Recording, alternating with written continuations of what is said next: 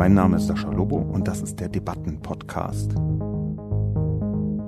Jeden Mittwoch erscheint meine Kolumne beim Spiegel. Die Redaktion sucht mir dann eine Handvoll Kommentare, vor allem aus dem Spiegel Forum, und hier im Debatten-Podcast reagiere ich darauf. Diese Folge wird unterstützt von Skoda. Simply Clever lautet der Markenclaim von Skoda. Clevere Lösungen müssen auch Unternehmen finden, um die heutigen Anforderungen an Flexibilität und Wirtschaftlichkeit zu erfüllen. Zum Beispiel, um die Ansprüche von Dienstwagennutzern und die Vorgaben aus dem Flottenmanagement miteinander zu verbinden. Mit der Skoda Business Flotte gelingt das problemlos.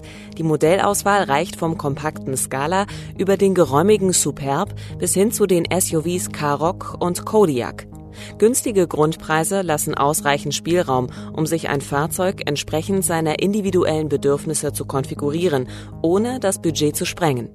Gerade Menschen, die beruflich viel im Auto unterwegs sind, schätzen die Infotainment-Online-Dienste von Skoda Connect, die mit dem Business-Paket bereits für drei Jahre inklusive sind. Erkundigen Sie sich beim Skoda-Partner nach aktuellen Angeboten und günstigen Leasingraten. Online finden Sie weitere Informationen zu den Modellen und Konditionen auf skoda.de slash businessflotte. Wenn die Demos solche Themen hätten und alle Masken tragen würden, ich hätte kein Problem mit den Leuten. Lobo verfährt nach dem guten alten Motto, man nehme ein paar reale Zutaten und punche sie so lange zusammen, bis sie irgendwo braun aussehen. Warum demonstriert man dagegen? Das erschließt sich mir nicht so richtig. Ich gehe doch auch nicht demonstrieren mit dem Plakat, dass ich mich nicht mehr wasche. Es ist das nackte Grauen, eine Parallelwelt.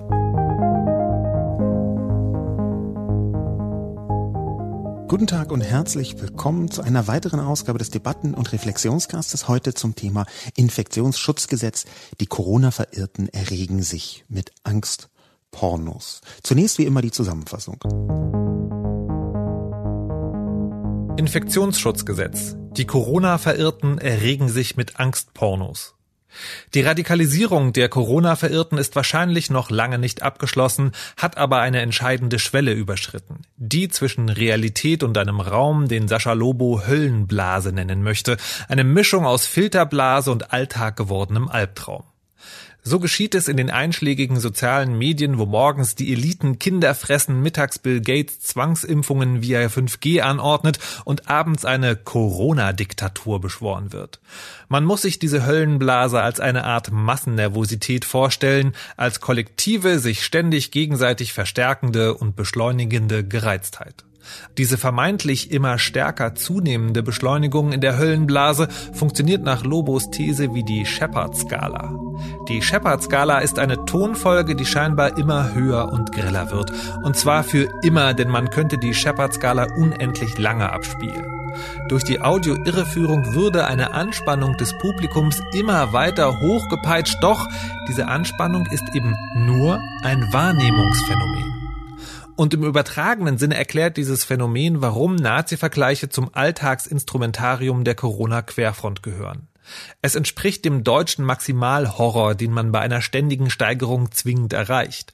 Wo das hinführt, kann man eindrucksvoll an der emotionalen Beweisführung der Behauptung Corona-Diktatur sehen.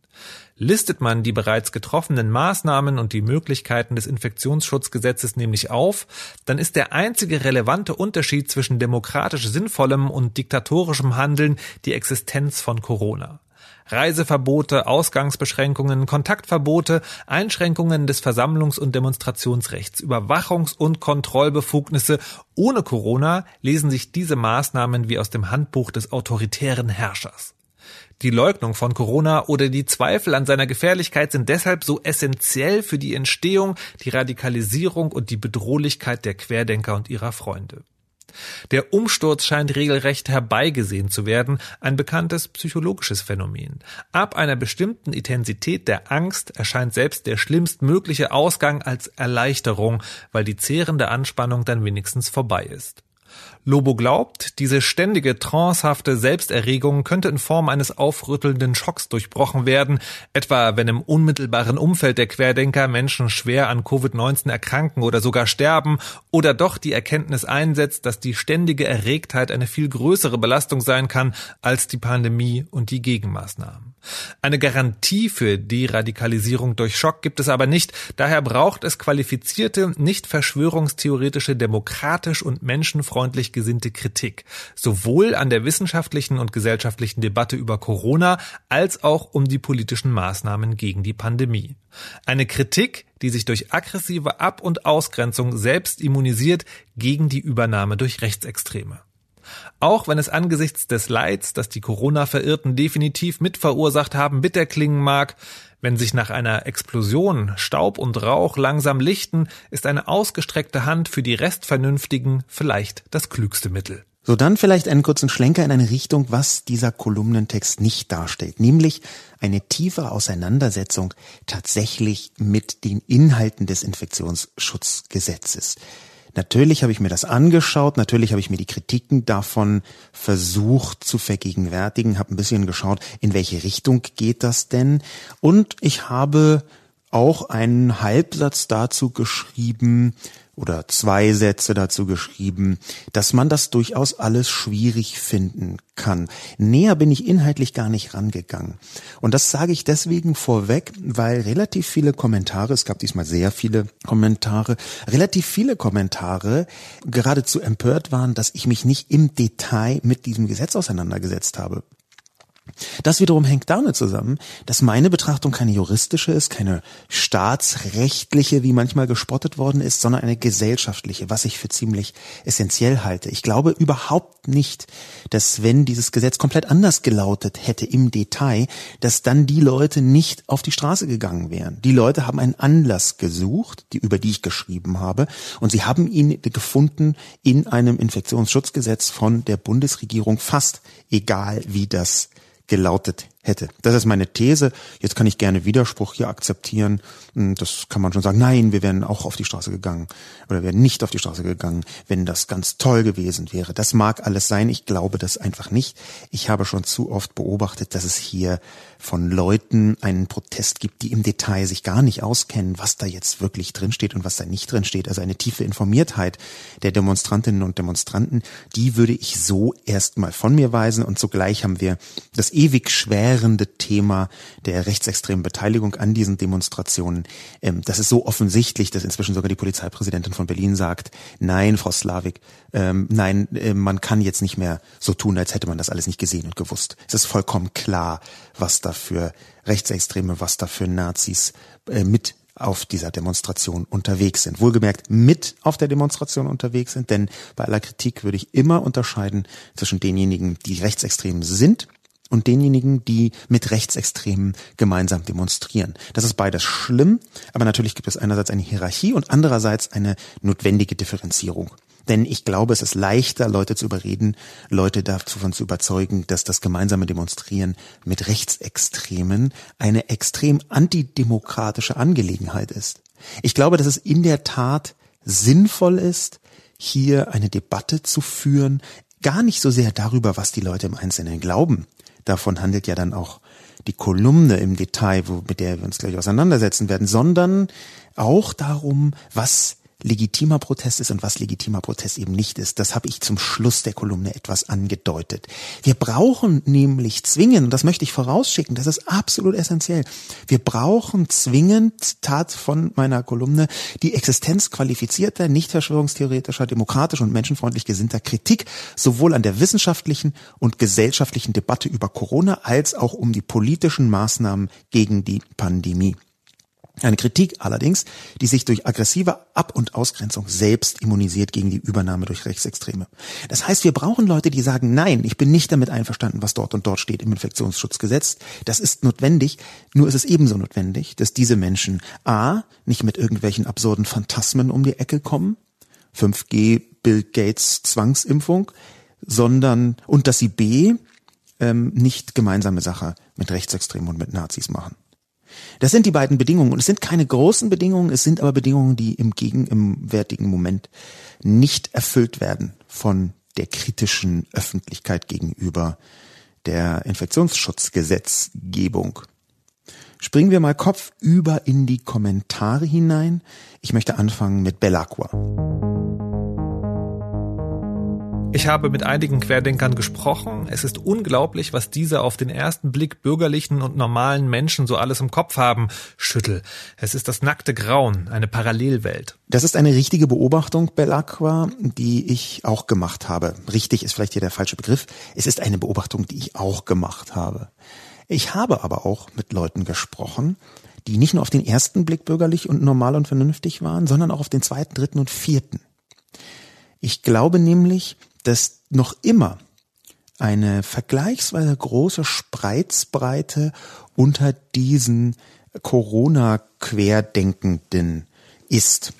Ich glaube, dass noch immer da Leute dabei sind, die durchaus, sagen wir mal, das so eine, so eine, so eine gewisse gesellschaftliche Vernunft haben. Das ist ein nicht unproblematischer Begriff, so etwa wie gesunder Menschenverstand. Das sind so Begriffe, die Vernunft und gesunder Menschenverstand, die ihre Problematik vor allem darin haben, weil sie etwas als normal und einzig gültig definieren, was sie nicht weiter begründen. Das heißt, immer wenn man gesunder Menschenverstand sagt, dann muss man ganz schnell hellhörig werden, wenn irgendjemand das sagt, weil das eine Art ist, Dinge zu behaupten, ohne sie zu begründen. Ganz simples Beispiel. Natürlich brauchen wir eine Zwangsimpfung. Das sagt ja schon der gesunde Menschenverstand. Aha, okay, hm, oh. Das heißt, man braucht überhaupt gar keine Argumente mehr. Begriffe wie gesunder Menschenverstand oder Vernunft eben manchmal auch, die sind Antidebattenbegriffe. Man möchte damit eine Debatte zu seinen eigenen Gunsten beenden. Deswegen versuche ich die zu vermeiden. Ganz vermeiden kann man den Begriff der Vernunft natürlich nicht in dem Moment, wo man mit Querdenkenden spricht, die dann um die Ecke kommen mit Echsenmenschentheorien von Angela Merkel, die als Hitler-Tochter vor 3000 Jahren von dem Planeten Zongo auf die Erde gekommen ist, dann muss man schon sagen, okay, hier besteht kein Konsens des allgemeinen Wissens über die Welt, des ganz basalen Know-hows, mit dem man so seinen Alltag bestreitet, der fehlt hier. Und da gibt es aber nicht eine einzelne rote Grenze, rote Linie, sondern eine sehr fließende Grenze. Ich möchte Belacqua sagen, das stimmt zwar, was Sie sagen, Belacqua, Parallelwelt, das nackte Grauen, das ist jetzt, sagen wir mal, eine subjektive Position, aber da würde ich sagen, das ist in allen Köpfen. Und zwar wirklich in allen Köpfen.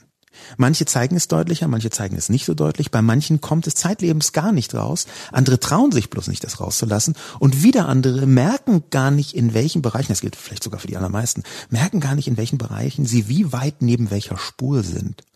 Ich glaube, dass es tatsächlich so ist, dass wir in unseren Köpfen wahnsinnig große Felder durchaus auch der Absurdität für völlig normal halten, dass wir also uns beständig selbst falsch einschätzen, gerade diejenigen, die behaupten, nein, ich bin ganz normal, ich bin wirklich middle of the road, bei mir ist alles in allerbester Ordnung. Und dass das ein gefährlicher Ansatz ist, weil das bedeutet, dass man sich nicht immer wieder überprüft, bin ich ja eigentlich noch auf dem richtigen Pfad, bin ich ja eigentlich noch auf einer, sagen wir mal, gesellschaftlich akzeptablen Debatten- und Diskussionsebene mit mir selbst oder habe ich mich schon abgelöst?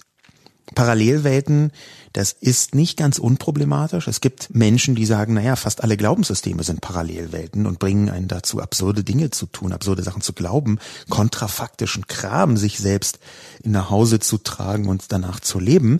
Das bedeutet, wir in diesem Überbau der Glaubenssysteme, auch von bestimmten Ideologien, ist immer eine Ahnung, eine Spur Parallelwelt vorhanden. Und das ist noch nicht mal das, was ich mit irgendwelchen äh, Merkwürdigkeiten, die in allen Köpfen stattfinden, meine. Ich meine damit eher, dass die Leute in den richtigen Situationen tatsächlich anfangen, zurückzugreifen auf das archaischste und absurdeste Instrumentarium, was wir so zur Verfügung haben. Da gibt es auch eine Vielzahl von soziologischen Experimenten. Das ist relativ eindeutig belegbar. In existenziellen Situationen, da fangen Menschen an, Dinge zu tun, da fangen sie an, Bereichen in ihrem Kopf zu folgen, von denen man das vorher selbst nie gedacht hätte, geschweige denn, dass andere das gedacht hätten.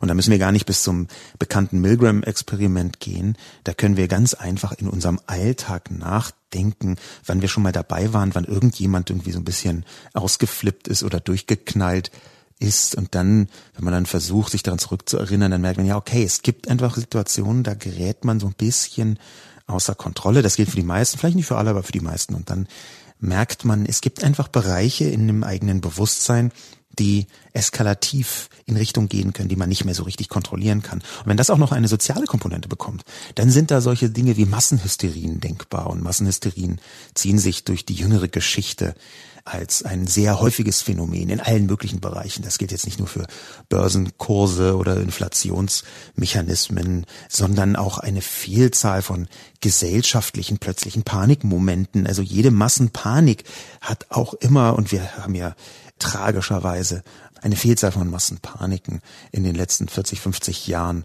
beobachten müssen, ob das jetzt bei der Love Parade war in Deutschland, ob das äh, in Indien war bei bestimmten religiösen Festen ähm, oder ob das in, in Mekka war, wo äh, viele Menschen gestorben sind. Wir erkennen das immer wieder und merken, in bestimmten Situationen klicken die Menschen aus und handeln nicht mehr klassisch rational vernunftorientiert.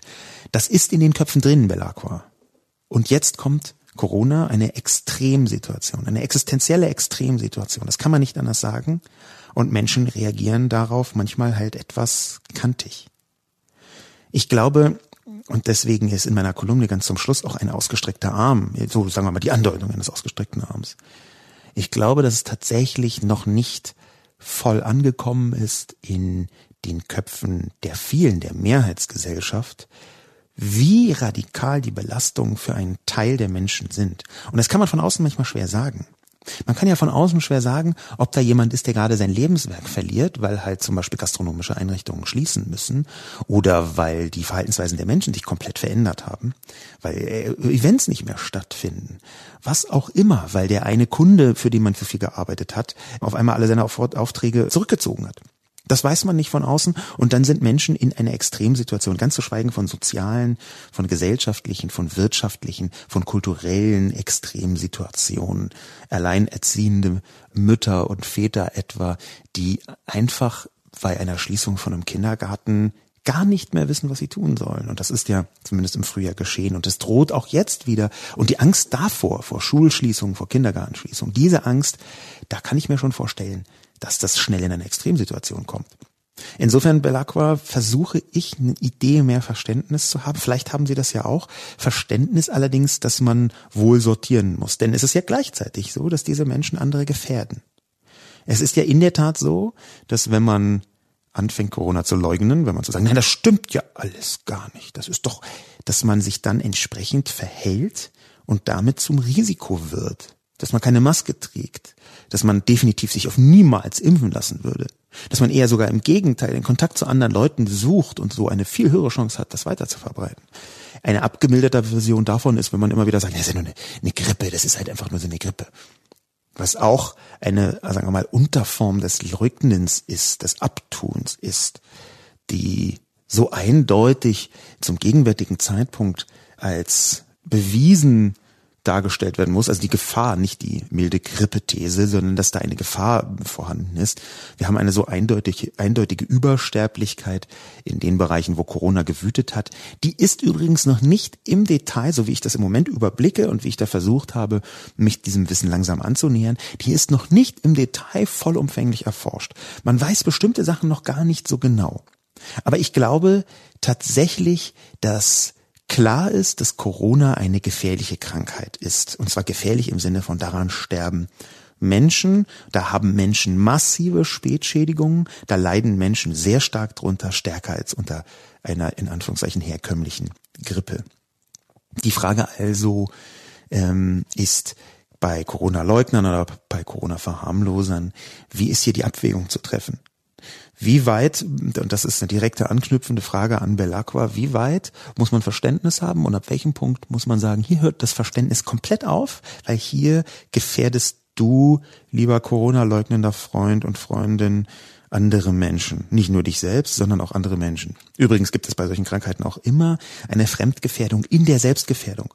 Das ist noch ein wichtiger Punkt, der in der gesellschaftlichen Debatte aus meiner Sicht etwas kurz kommt.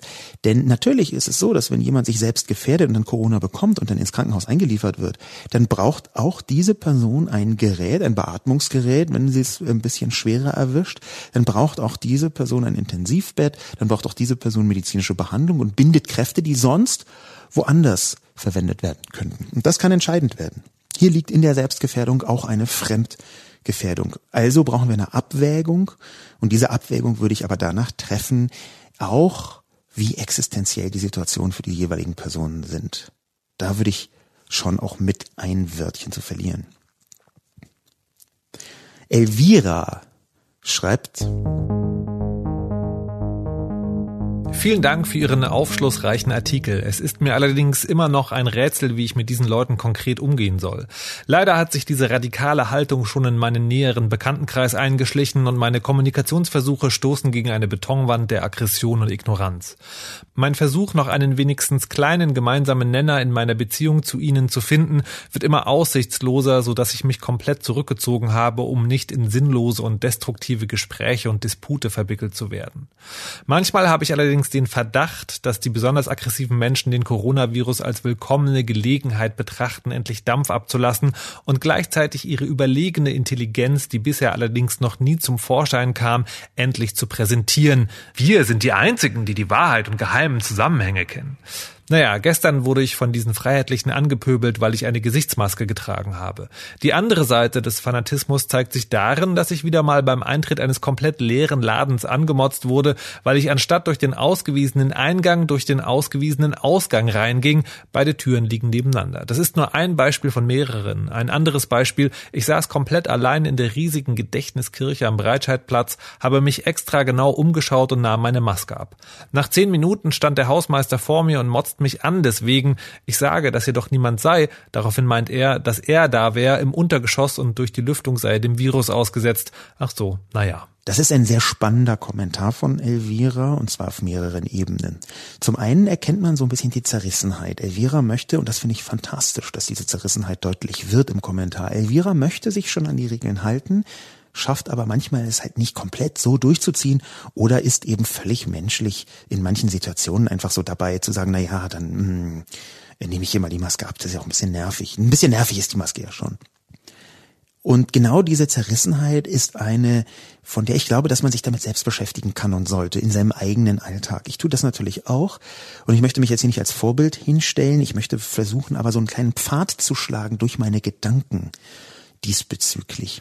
Dennoch, ich habe gemerkt, manchmal gibt es so Situationen am Tag, da ist mir jetzt echt äh, meine, meine Güte, jetzt irgendwie die Hände desinfizieren, nee, ach fuck it. So. Und ich glaube, dass man eine gewisse Lockerheit im Umgang mit diesen Regeln sich selbst gestatten sollte. Und die Brücke, die ich mir dazu geschlagen habe, ist eine interessanterweise die ethische. Es gibt ganz gute ähm, Nachforschungen beziehungsweise Forschungen darüber, welche Diäten man überhaupt einhalten kann und welche nicht. Und diejenigen, die Diäten, die die meisten Leute nicht einhalten können, sind die, die extrem streng genommen werden müssen, weil sie sonst auf keinen Fall funktionieren. Diäten dagegen, die so eine gewisse, sagen wir mal, Lockerheit mit beinhalten, wo man so ein bisschen manchmal hier und da eine klitzekleine Grenzüberschreitung hinbekommen kann. Die können Menschen viel, viel länger durchhalten. Das ist, also eigentlich hätte man dafür keine Studie gebraucht, ehrlich gesagt. Das ist auch eine relativ naheliegende Deutung der menschlichen Natur, wie einfach psychologisch Menschen aufgestellt sind. Natürlich ist ein ganz hartes und strenges Regelset, wo man einmal über die, die Grenze tritt und sofort ist die totale Katastrophe im Gang. Das ist natürlich schwerer einzuhalten als eine Mechanik, als ein Regelwerk viel besser als ein Regelwerk, das so ein bisschen Lockerheit sich selbst genehmigt. Ich würde da Elvira also sagen, ja, cool. Natürlich kann man in der großen Kirche mal die Maske abnehmen. Und genauso cool ist es dann aber, wenn jemand kommt und sagt, hier ist ein Argument, warum das doch nicht so gut war, dass man sagt, hm, stimmt. Vielleicht hm, hat diese Person recht, dann mache ich das mal lieber nicht. Das heißt, diese gewisse eigene, wirklich nur klein dosierte, ich möchte nicht für eine Globallockerheit plädieren. Aber die kleine Lockerheit in der Befolgung der Alltagsregeln, die wir ja inzwischen eigentlich mehr oder weniger alle kennen dürften, selbst die Leute, die sie nicht befolgen. Eine gewisse Lockerheit in diesen Alltagsregeln muss, damit das überhaupt gestattet sein kann, einhergehen mit einer Art Fehlerkultur, Einsichtskultur. Nämlich Einsicht gegenüber den Argumenten, wenn jemand anders kommt und sagt, hm, und gleichzeitig sieht man, wenn jemand mal zum Ausgang rausgeht und zum Eingang reingeht, ja gut, auch da können schwierige Situationen entstehen. Aus dem ganz simplen Grund, weil wenn alle aus dem Ausgang rausgehen, dann können sie einen Abstand einhalten. Wenn jemand reingeht in den Ausgang, dann ist es schwer, den Abstand zu halten. Auch da würde ich sagen, Elvira, kann mal passieren und dann motzt jemand und dann sagt man, ach ja, sorry, das habe ich irgendwie, ach, habe ich jetzt gerade verwechselt. Ja, so ein bisschen den Luft aus den Segeln nehmen, weil natürlich motzen die Leute auch nicht einfach so, sondern das ist in der Regel die 17.523. Situation, in der sie an diesem Tag beobachtet haben, dass sich jemand einen Scheiß um die Regeln kümmert. So sieht es jedenfalls von außen aus. Die wissen ja nicht, dass Elvira sich sonst total gut um die Regeln kümmert und hat dieses eine Mal nicht. Und dann fangen sie so ein bisschen an zu motzen, weil sie langsam die Schnauze voll haben. Ein solches Verständnis muss man eben auch aufbringen. Der Punkt aber, den Elvira hier mit am interessantesten abbildet, ist einer, mit dem ich mich auch schon auseinandergesetzt habe. Nämlich die Frage, wie soll man mit solchen Leuten umgehen, wenn sie so im direkten Umfeld sind? Das ist eine Frage, da muss ich jetzt dazu sagen, ich habe ausdrücklich nicht eine Generalantwort dafür. Es ist nicht so, dass ich ganz genau weiß, ja, so funktioniert es. Es ist eher so, dass ich selber so ein ganz kleines bisschen durch ein paar Gespräche gespürt habe, rausgefunden habe, rein anekdotische Evidenz, nur meine eigenen Erlebnisse, was könnte besser funktionieren und was könnte nicht so gut funktionieren. Das sind jetzt also wirklich Vermutungen. Auf diesen Vermutungen und ein bisschen auch ähm, Recherche von Kommunikationswirksamkeit, das ist ja im äh, psychosozialen Kontext ziemlich genau das, was ich auch studiert habe, Gesellschafts- und Wirtschaftskommunikation. Wie funktioniert Kommunikation so, dass man bestimmte Ziele erreichen kann? Das ist so ganz grob der Inhalt meines Studiums gewesen, Schwerpunkt soziale Medien. Und dieses Fachwissen habe ich versucht, so ein bisschen zu kontern mit eigenen Erkenntnissen aus Gesprächen. Und da ist zum Beispiel drin begründet diese drei Punkte, die eher allgemeiner Natur sind, die eine Veränderung bewirken könnten, wohl, wohlgemerkt ausdrücklich könnten. Ja, also in dem Moment, wo zum Beispiel die Rechtsextremen unter diesen Leuten so radikal werden, so gewalttätig werden und es auch so offensichtlich wird, dass die eher bürgerlichen da leichte Schockierungsmomente davon tragen, da könnte ein Einsichtsslot entstehen. Der zweite Punkt, den ich in der Kolumne beschrieben habe, ist tatsächlich, wenn Menschen im direkten Umfeld Corona bekommen. Es gibt eine Vielzahl von Leuten, die gesagt haben, nee, es gibt nicht Corona und dann hat irgendwie der Ehepartner oder die Eltern oder irgendjemand, der Nachbar oder so Tante Corona bekommen. Vielleicht sind sogar Leute dran gestorben und dann fangen die Leute an nachzudenken, ob das vielleicht wirklich nicht doch existieren könnte und eigentlich keine Grippe ist, keine normale. Das ist tatsächlich auch mehrfach überliefert worden, dass Leute sich genau daran angefangen haben, einen Erkenntnismoment heranzuzüchten, aufzu, selber aufzuarbeiten, was eigentlich tatsächlich Corona ist und nicht so von vornherein zu sagen, ist ja nur eine Grippe.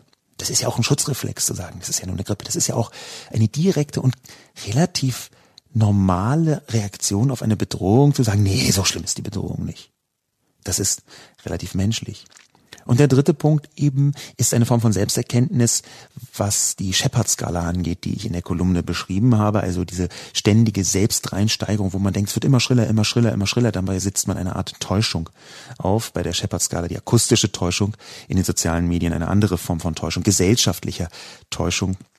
Und diese gesellschaftliche Täuschung, dass es immer krasser, immer schlimmer, immer schriller wird, diese gesellschaftliche Täuschung, die können manche Menschen irgendwann plötzlich wie in so einem Heureka-Moment erkennen. Wenn sie nämlich merken, huch, es ist ja vielleicht gar nicht so krass. Es, wir sind ja gar nicht unmittelbar vor dem Corona-Bürgerkrieg.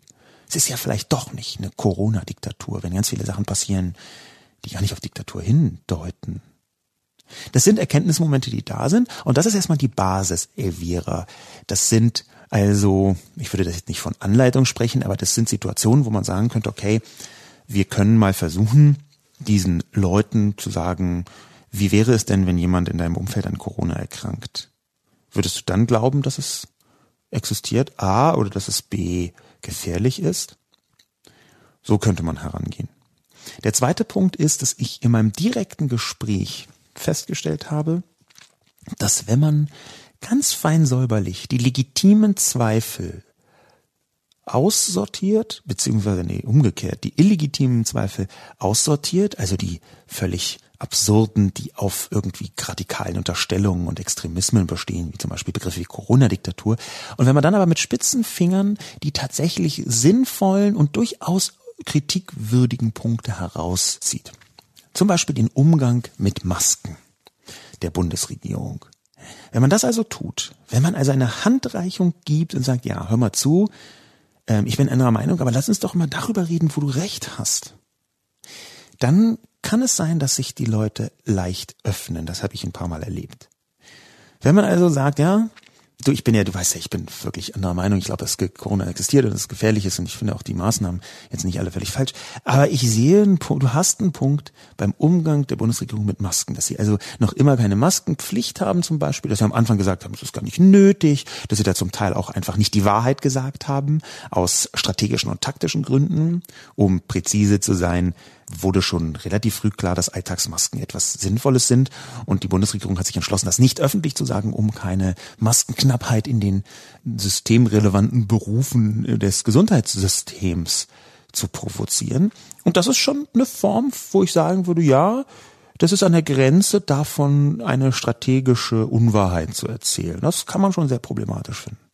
Oder was man auch problematisch finden kann, ist natürlich, dass innerhalb der Bundesregierung und vor allem bei den Länderchefs und bei Merkel sehr oft schwierige Prioritäten gesetzt worden sind.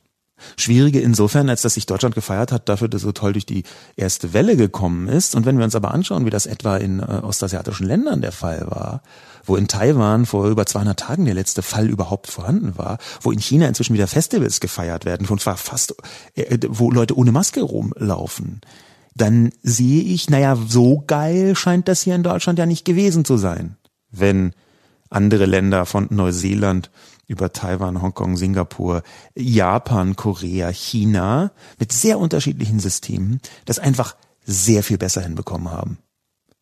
Da ist Kritik drin. Und gleichzeitig sehen wir, dass man darüber sprechen kann. Und auch das ist ein Punkt, wo man diesen Leuten entgegenkommen kann, ohne die eigene Position aufzugeben, dass das System Wissenschaft kein perfektes ist. Dass das System Wissenschaft immer mit Wahrscheinlichkeiten arbeitet und dass es deswegen um Wahrscheinlichkeiten auch bei der gesamten Corona-Situation gegangen ist. Auch im Lockdown zum Beispiel, im ersten Lockdown, ist man immer von Wahrscheinlichkeiten ausgegangen. Aber was wiederum dazu führt, dass man eine Vielzahl von, sagen wir mal, wahrscheinlich nicht ganz super tollen Entscheidungen gefällt hat. Weil man damals gesagt hat, es gibt eine 70% Wahrscheinlichkeit, dass X und es ist dann zwar nicht eingetroffen, aber man hat trotzdem die Entscheidung so getroffen, weil man zu dem Zeitpunkt dachte, es ist eine sinnvolle Entscheidung. Ebenso die Entscheidung, die man nicht getroffen hat dass man etwa Grenzen hätte früher schließen müssen, dass man Tests hätte machen müssen an Flughäfen und an Bahnhöfen in viel größerem Ausmaß, dass man quasi Testverpflichtungen hätte für Reisende aus bestimmten Regionen viel früher hätte einziehen sollen. Auch das sind Mechanismen, wo man sagt, ja, hm, hätte man anders tun können. Hätte man anders tun sollen. Vielleicht hätte auch die Debatte anders geführt werden sollen in der Öffentlichkeit. Vielleicht wäre es auch medial sinnvoll gewesen, etwas differenzierter zu berichten über bestimmte Mechanismen und Situationen. Ich glaube zwar, dass die Medien einen relativ guten Job im Corona-Kontext gemacht haben, also besser als in vielen anderen Bereichen. Ich habe ja auch schon häufiger Medien auch kritisiert, auch wenn ich Teil davon bin. Aber ich glaube, dass trotzdem Kritikwürdigkeit vorhanden war. In einigen Details sogar sehr starke Kritikwürdigkeit.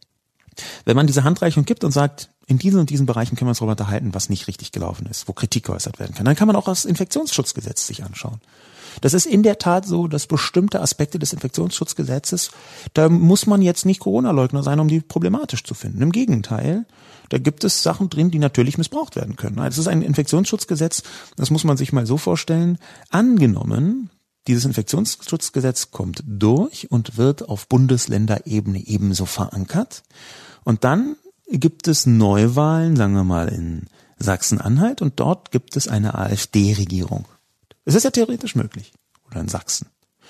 Allein die Zahlen, die wir da gesehen haben, die lassen es nicht völlig außerhalb jeder Wahrscheinlichkeit erscheinen, dass das passieren könnte. Und in dem Moment, wo die AfD in die Regierung kommt, kann ein solches Gesetz natürlich auch missbraucht werden. Natürlich kann das missbraucht werden. Und da kann ich jeder Person zugestehen, dass sie gegen diesen Missbrauch von Gesetzen schon aus historischer Sicht eine besondere Empfindlichkeit verspürt in Deutschland. Das kann ich sehr nachvollziehen. Komma, aber wenn man diese besondere Befindlichkeit aus historischen Gründen verspürt, dann ist es umso unverständlicher, wenn man mit Rechtsextremen auf die Straße geht, das nur nebenbei. Also eine gewisse Konsistenz in der eigenen Wertehaltung, die kann ich, glaube ich, schon von Menschen erwarten, erst recht, wenn sie so intelligent sind, aus geschichtlichen, aus historischen Gründen heraus bestimmte Gesetzgebungsverfahren zu durchleuchten und zu überprüfen, ob das hier wirklich so richtig ist. Das nur nebenbei. Elvira, ja, wie geht man mit diesen Leuten um? Natürlich gibt es Menschen, die haben nur auf sowas wie Corona gewartet, um ihre ganze Aggression rauszulassen. Das sagen sie ja ganz richtig, Elvira. Aber ich glaube, denen kann man eh ausweichen. Die Leute, die selber auch so eine aus einer Mischung aus Bedrohungsszenario, das sie selbst verspüren, so eine Art Mischung aus Pfeifen im Walde, wo man sagt, hey, nicht, man muss doch jetzt keine Angst haben, weil man sich das selber einreden möchte. Und natürlich auch aus einer gewissen Skepsis gegenüber einer Vielzahl von Mechanismen. Wenn man zum Beispiel ähm, gegenüber der, der Pharmaindustrie eine gewisse Skepsis verspürt, was ja gar nicht ganz falsch ist. Ich arbeite zwar viel für die, aber weiß selber, dass da auch ganz schön viel Schwierigkeiten gela gelaufen sind, Sachen schwer gelaufen, katastrophal gelaufen sind zum Teil weil da zwischen Lobbyismus und teilweise sogar auch Korruption viel geschieht, was unlauter ist. An der Stelle vielleicht nochmal, was arbeite ich für die? Ich habe für verschiedene große Pharmakonzerne häufiger bezahlte Vorträge, gut bezahlte Vorträge gehalten und werde das auch weiter tun. Ich empfinde meine Haltung als genau gar nicht davon beeinflusst, aber das möchte ich der Transparenz halber dazu sagen. Wenn man also solche Leute hat, dann kann man sie versuchen, in ihrer Skepsis abzuholen. Denn ein Teil der Skepsis ist ja auch nachvollziehbar. Darauf sich zu beziehen, ihnen zu sagen, liebe Person X, es verhält sich schon so, dass ich deine Skepsis nachvollziehen kann, aber lasst uns doch mal gemeinsam überlegen, ob man nicht auch deiner Position gegenüber skeptisch sein kann. Ob man nicht auch bei deiner Position sagen kann, hm, das ist jetzt auch nicht zu 100 Prozent vollkommen richtig. Woher nimmst du diese Gewissheit, dass das eine komplett falsch ist und das andere komplett richtig ist und dass gerade du jetzt komplett richtig liegst?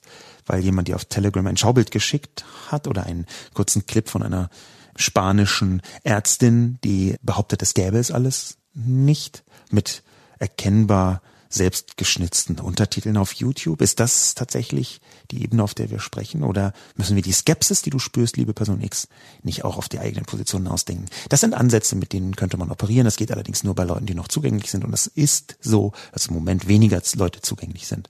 Vielleicht müssen wir auch ein bisschen warten, bis die Zugänglichkeit sich selber so ein bisschen zurechtrüttelt. Und vielleicht einfach mal dann irgendwie ein paar Monate sagen, du, ach, im Moment bin ich auch wahnsinnig viel zu tun oder welche Begründung auch immer man da finden will. Der nächste Kommentar stammt von Johanna. Wenn die Demos solche Themen hätten und alle Masken tragen würden, ich hätte kein Problem mit den Leuten. Lustig, witzig, interessant. Das ist einer der interessantesten Kommentare von Johanna hier, die ich zu diesem gesamten Komplex der Demonstrationen wahrgenommen habe. Denn es sind nur zwei Zeilen, die Johanna hier kommentiert, aber da steckt eine Form von Liberalität dahinter, Gesellschaftsliberalität, die auf ein Weltbild schließen lässt. Und ich möchte jetzt nicht zu stark eskalieren und extrapolieren aus zwei Zeilen jetzt Johannas Weltbild rauszubringen, aber vielleicht möchte ich das auch gerade doch. Vielleicht möchte ich auch gerade den Charme, den Vorteil und auch die, sagen wir mal, schwierigen Aspekte von vermeintlich Johannas Weltbild rauskristallisieren können, rauswringen können aus diesen zwei Zeilen. Johanna sagt also, dass wenn alle Masken tragen würden, hätte ich kein Problem mit den Leuten. Das ist natürlich zunächst eine theoretische Situation, die in der Form gar nicht stattfinden kann, weil die Leute ja genau dagegen diskutieren, genau dagegen protestieren. Aber angenommen, das wäre tatsächlich so, dann würde man sehen, wie bei Johanna überwiegt dass wenn man ein Mindestmaß an Fremdschutz, weil dafür sind ja die Masken das Symbol, ein Mindestmaß an Fremdschutz für sinnvoll hält. Wenn man also die theoretische Möglichkeit mit einbezieht, dass man nicht recht haben könnte, das sagt Johanna, dann ist es auch okay, absurde, abstruse Haltungen davon zu tragen. Man muss das ein bisschen feinjustieren. Wir haben auf diesen Demonstrationen auch äh, neonazistische Äußerungen, antisemitische Äußerungen, eindeutig antisemitische Äußerungen, eindeutig faschistoide Äußerungen, wenn das zum Beispiel in Richtung geht von ähm, Hinrichtungsandeutungen gegenüber Merkel oder Drosten oder irgendwas, dann ist das völlig, dann ist sie Wurst, ob die eine Maske tragen oder nicht. Das ist problematisch. Aber da würde ich unterstellen, das meint Johanna nicht. Ich glaube, Johanna meint erstmal so das bürgerliche Gros dieser Querdenkenden. Und da sehe ich, dass Johanna etwas für sich emotional offenbar verstanden hat, nämlich, dass man zwei Dinge voneinander ablösen muss. Die eigene Überzeugung, die man als Maßstab benutzt für ungefähr alles Handeln auch von anderen und eine faktisch messbare, objektivierbare gesellschaftliche Instanz der Nichtgefährdung, hier in diesem Fall symbolisiert durch Masken tragen. Das ist eigentlich, was Johanna hier macht, eine uralte Diskussion rund um Liberalität, rund um diesen politischen Begriff davon, wo hört die Freiheit des einen auf und wo fängt die Freiheit des anderen an. Bis zu welchem Punkt kann man Menschen dazu bringen, dazu verantworten, sogar dazu zwingen, etwas zu tun, um andere zu schützen. Und hier hat sich Johanna, glaube ich, für einen interessanten kleinsten gemeinsamen Nenner entschlossen. Sie sagt nämlich, Menschen sollen so offen und so frei umgehen mit ihren Haltungen und Meinungen, wie sie nur wollen. Sie sollen, wollen die große Corona 5G-Verschwörung, möchten sie demonstrantentumhaft vor dem Reichstag. Fantastisch, vielen Dank, aber trag eine Maske. Für den 1% Fall in deinem Kopf, in Wirklichkeit ist es natürlich viel mehr, für den Fall, dass unter Umständen du nicht recht hast. Das, was Johanna hier sagt, ist eigentlich die Einforderung von Hans-Georg Gadamas Zitat aus dem Jahr 2000 aus dem Spiegel. Ein Gespräch setzt voraus, dass der andere Recht haben könnte. Ich hatte das, glaube ich, vor ein paar Wochen schon mal in der Kolumne zitiert.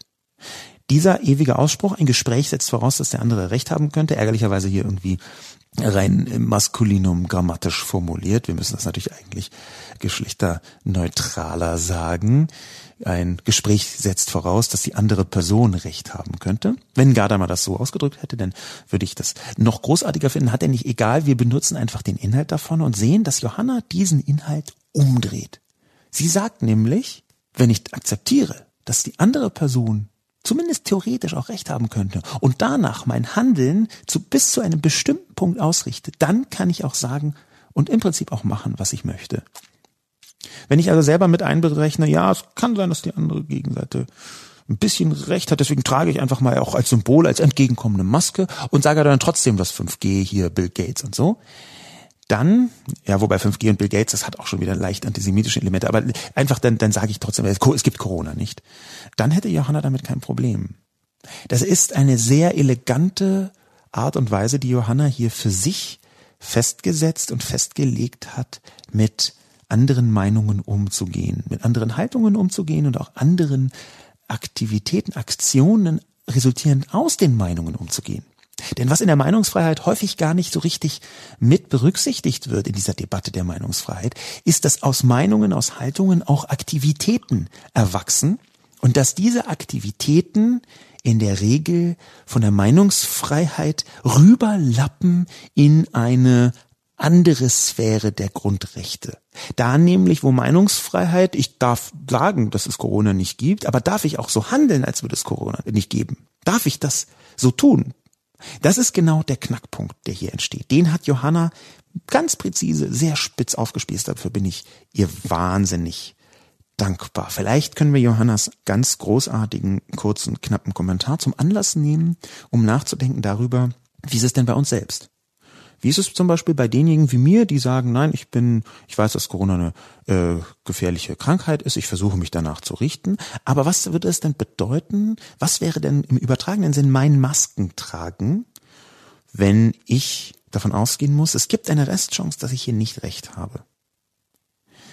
Diese Restchance, da das Maskentragen, das wäre vielleicht eine Skepsis gegenüber bestimmten Aussagen der Bundesregierung. Es wäre vielleicht eine Skepsis, eine Diskussionsbereitschaft, was ich noch äh, erwäge, was könnte denn von der anderen Seite wahr sein oder nicht. Darüber kann man sich Gedanken machen, das werde ich vielleicht auch mal in den kommenden Tagen intensiver. Der nächste Kommentar stammt von Bondurant, ein Langzeitkommentator, Kommentatorin. Lobo verfährt nach dem guten alten Motto, man nehme ein paar reale Zutaten und punche sie so lange zusammen, bis sie irgendwo braun aussehen. Immerhin Erkenntnis. Reiseverbote, Ausgangsbeschränkungen, Kontaktverbote, Einschränkungen des Versammlungs- und Demonstrationsrechts, Überwachungs- und Kontrollbefugnisse.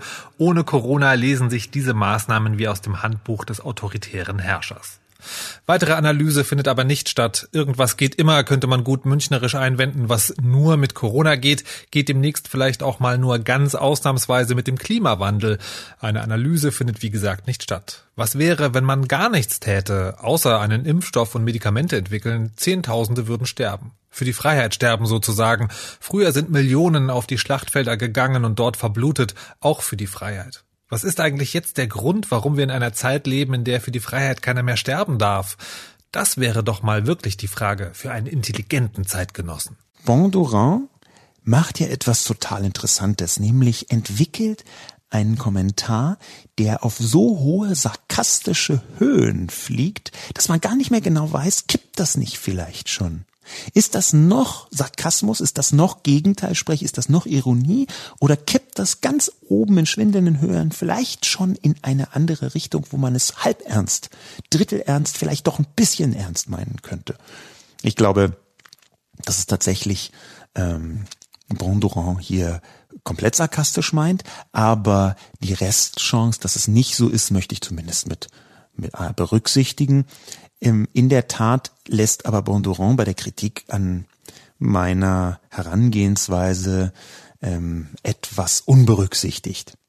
Der Satz, den Bondurant hier zitiert, Reiseverbote und so weiter, ohne Corona lesen sich die Maßnahmen wie aus dem Handbuch des autoritären Herrschers, ist eben nicht darauf bezogen, dass ich das alles braun finde, was die Regierung Merkel macht, sondern das kommt direkt danach, warum ich das tue. Und dass Bondurant diesen Satz weglässt, ist seinerseits, sagen wir mal, etwas verfälschend, vorsichtig gesagt. Das, äh, was danach kommt, kann ich ja mal mitzitieren und dann wird deutlich, aus welcher Perspektive ich da drauf gucke und warum ich hier nicht Merkel unterstelle. Es ginge hier um einen braunen äh, Potpourri an Maßnahmen. Ich habe nämlich geschrieben, ohne Corona lesen sich diese Maßnahmen wie aus dem Handbuch des autoritären Herrschers. Die Leugnung von Corona oder die Zweifel an seiner Gefährlichkeit sind deshalb so essentiell für die Entstehung, die Radikalisierung, die Bedrohlichkeit der Querdenker und ihrer Freunde. Das heißt ja nichts weiter, als dass ich sehe, dass wenn man an Corona nicht glaubt, dann sieht das so aus wie, aber sieht so aus wie ist nicht gleich. Und das habe ich auch nicht gleich gesetzt, sondern ganz im Gegenteil habe ich hier versucht, die Position der Gegenseite einzunehmen, um rauszufinden, warum ist es für die eigentlich so wichtig, dass es Corona nicht gibt. Weil sie sonst Leute wären, die Bondurant hier weiter sarkastisch irgendwie aufspießt, die sagen, ach, ist nicht so schlimm, dann sterben halt Leute, äh, warum darf eigentlich keiner mehr für wirklich für die Freiheit sterben? Das ist ja eine komplett sarkastische, fast schon zynische Überhöhung von der Position, die man einnehmen würde, wenn man sagt, ja, es gibt Corona, aber wir wollen trotzdem keine Masken tragen. Dann sterben halt ein paar Leute. So fucking what? Das ist also ein Zynismus, der hier stattfindet.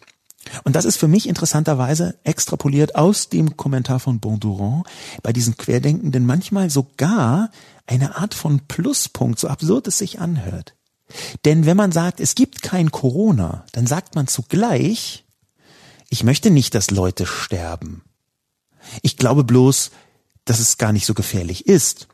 Wenn Sie sagen würden, es ist gefährlich, aber ich möchte trotzdem keine Maske tragen, dann würden Sie sich als Zyniker, als menschenfeindliche Zyniker outen. Aber Sie wollen diese nicht sein. Und immer wenn Menschen nicht menschenfeindliche Zyniker sein wollen, dann haben wir zumindest schon einen ganz, ganz kleinen Vorteil davon getragen. Das geht nämlich ärgerlicherweise nicht für alle, dass sie das nicht sein wollen. Es gibt manche Leute, die sagen, nein, Menschenfeindlich kann, Menschenfeindlichkeit kann total gut sein. Es gibt Leute, die sagen, ach, die Schwachen können ruhig sterben, mir doch egal. Es gibt Leute, die sagen, ach, schwarze Menschen sind weniger wert, natürlich. Also Hardcore White Supremacy Rassisten, die sind ziemlich offen in der Abwertung anderen Lebens. Ebenso Menschen, die ähm, so radikal darwinistisch glauben, dass Schwäche ein Grund ist, andere ausmerzen zu können. Die gibt es. Und wenn man sich von denen dadurch abhebt, dass man sagt, ähm, ich möchte nicht, dass Leute sterben, dann ist schon ein Teil gewonnen.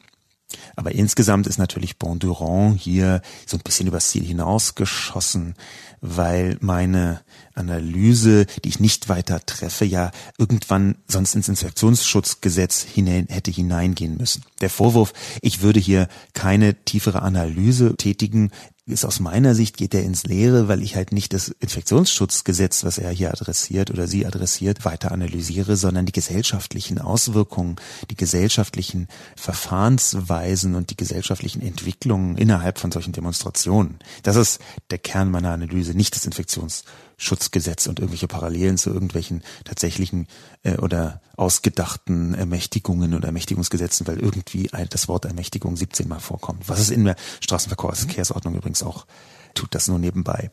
Da glaube ich, Bondurant, schauen Sie doch nochmal, wie ich mich da positioniert habe, gerade auch am Anfang des Textes. Und wenn da steht, Ermächtigungsgesetz nennen die Querfrontdenker der Corona-Fraktion das neue Infektionsschutzgesetz eine absurde Verharmlosung der Nazi-Zeit, dann müssten Sie Bondurant doch eigentlich sehen, dass Sie hier in Ihrer zwar liebevollen, sarkastischen Art, aber doch etwas übers Ziel hinausschießen bei den Anschuldigungen, die Sie mir entgegenschleudern. Der nächste Kommentar ist von Trockenfisch. Lange schon ist beispielsweise klar, dass es keine staatliche Impfpflicht geben wird. Warum demonstriert man dagegen? Das erschließt sich mir nicht so richtig. Ich gehe doch auch nicht demonstrieren mit dem Plakat, dass ich mich nicht mehr wasche. Das ist ja keine Pflicht und man ist selbst in der Lage zu wählen. Eingeschränkte Kontakte wegen Geruch oder Waschen. Dass es vielleicht eine andere Schiene geben könnte, ist eine ganz andere Sache. Ein Club, ein Hotel, eine Fluglinie oder die Bahn oder oder oder könnte sagen, dass es nur seine Dienstleistungen zur Verfügung stellt, wenn ein Impfausweis vorgezeigt werden kann. Die haben in ihren Bereichen Hausrecht und die Impfabstinenz wird hier und da dann von alleine schwinden. Die Diskussion, die Trockenfisch anspricht, ist eine vielschichtige und zwar, glaube ich, vielschichtiger, als die meisten Leute das so auf den ersten Blick anschauen. Auf den ersten Blick ist es tatsächlich so, da demonstrieren Leute gegen eine Impfpflicht, die es nicht gibt und fast alle Politikerinnen und Politiker sagen auch immer wieder fast unisono, es wird keine Impfpflicht geben, es wird keine Impfpflicht geben. Das hängt übrigens auch damit zusammen, man braucht keine Impfpflicht, um eine impfbasierte Herdenimmunität herbeizuführen. Das sind jetzt Aussagen von Leuten, die epidemiologisch gebildet sind, die meinen irgendwo zwischen 60 und 70 Prozent, das ist so der letzte Stand, von dem ich gehört habe, 60 bis 70 Prozent der Menschen, wenn die zum Beispiel durch Impfung oder andere Mechanismen immun sind, dann beginnt die Herdenimmunität zu greifen. Das heißt, wenn wir irgendeinen Wert erreichen würden, sogar zwischen 70 und 80 Prozent, dann wäre sogar der Drops gelutscht. Impfpflicht übrigens kann sowieso nie auf einer Weise stattfinden, dass es nicht Ausnahmen gibt. Es gibt Menschen, die durch Impfungen wirklich massiv geschädigt werden können, weil sie zum Beispiel ein, kaputtes Immunsystem haben oder weil sie bestimmte Krankheiten haben. Das ist vollkommen klar, dass es keine Impfpflicht geben kann, ohne nicht auch legitime Ausnahmen. Aber darum geht es eben nicht. Die Leute diskutieren bzw. protestieren gegen die Impfpflicht, weil die ein Symbol darstellt. Die Impfpflicht selbst, die ist ein paar Mal diskutiert worden in der Vergangenheit, was Grippe angeht, was Masern angeht. Es gibt in bestimmten Dimensionen sogar Masern-Impfpflichten, wenn man das mal gesellschaftlich betrachtet. Das ist also keine Diskussion, die aus dem kompletten Vakuum kommt, Impfpflicht, sondern sie ist jetzt für Corona nicht politisch ernsthaft erwogen und diskutiert worden. Sie ist aber in der Vergangenheit politisch ernsthaft diskutiert worden. Pocken zum Beispiel hat man in vielen Ländern nur ausrotten können, weil es da eine Impfpflicht oder zumindest eine Art von Impfpflicht gab. Da wurde einfach jedes Kind und jede junge erwachsene Person in einem bestimmten Alter, wenn ich mich richtig erinnere, hier einfach bitte googeln, was faktisch da war, aber wurde einfach jeder geimpft. Irgendwann musste man das nicht mehr, weil Pocken ausgerottet waren weitestgehend. Aber wir sehen, es gibt Impfpflichten auch in Demokratien. Ich halte es für legitim, dann zu sagen, wir protestieren gegen etwas, was vielleicht noch nicht da ist, was aber irgendwie kommen könnte, selbst wenn die Politik darüber noch nicht diskutiert hat. Ich habe ehrlich gesagt auch schon häufiger protestiert, jetzt nicht in der Form von einer Demonstration, sondern eher publizistisch, demonstriert von Sachen, von denen ich dachte, das könnte kommen, wenn man jetzt sich nicht dagegen wehrt. Das ist also die Frage Trockenfisch. Warum demonstriert man dagegen, wenn es das noch nicht gibt? Nun, damit es nicht kommt. Das ist schon legitim, das so zu tun. Die Frage allerdings, wie gehen wir mit den Impfungen um, die hier durchscheint, die ist eine so große, so interessante, aber auch so radikale, dass ich die hier zum Anlass nehmen möchte, auf der Zielgeraden dieses Debattencasters einfach nochmal darüber nachzudenken, wie gehen wir eigentlich damit um, wenn eine Impfung da ist. Und ich meine jetzt nicht die ersten zwei, dritten, vierten Monate, wo ähm, noch gar nicht ganz klar ist, wer kann geimpft werden, wer wird geimpft werden, welche Dosen kriegt wer. Frau Angela Merkel, Bundeskanzlerin der Bundesrepublik Deutschland, hat vor kurzer Zeit gesagt, dass sie damit rechnet, dass spätestens Anfang nächsten Jahres, und zwar ganz am Anfang nächsten Jahres, die Impfung bereitgestellt werden können. Wie viele, für wen, ist dann eine sehr entscheidende Frage. Wir reden ja hier ohnehin von Millionen von Dosen, das ist relativ klar. Aber wer wird dann wie, zu welchem Zeitpunkt geimpft? Müssen wir dann irgendwelche gigantischen Impf-Drive-Thrus aufbauen? Oder irgendwelche Stadien voll, wo man impfen kann? Gibt es dann irgendwie mobile Teams, die ausschwärmen und impfen? Das sind so Fragen, die sind natürlich logistisch längst in Erklärung. Das ist ja auch klar, dass man da anfängt, drüber nachzudenken.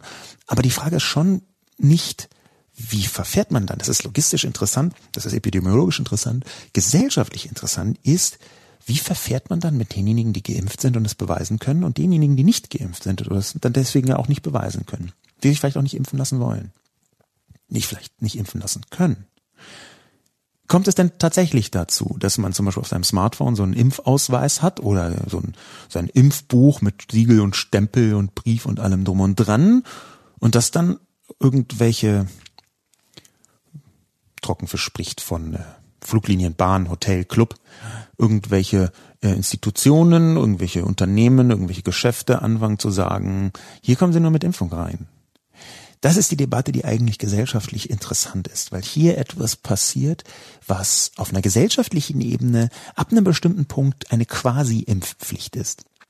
Und diese Quasi-Impfpflicht ist etwas, was ich durchaus auch kritisch sehen würde.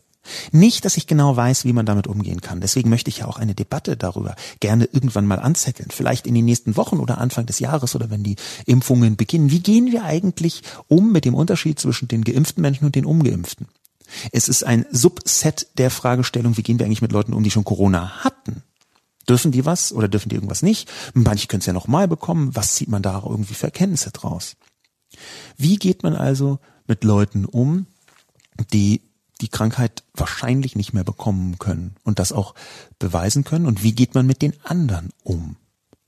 Es ist ja einfach so, dass wenn, sagen wir mal, die Deutsche Bahn sagt, bei uns kommen nur noch Geimpfte rein, das ist, wird sie nicht tun, aber das könnte sie ja theoretisch sagen, dass dann eine gesellschaftliche Debatte eine völlig andere Ebene erreicht. Das ist eine Art Impfpflicht über Bande. Eine Impfpflicht über Bande, die, glaube ich, besprochen werden muss, bevor auch nur die Andeutung einer solchen Entwicklung stattfindet.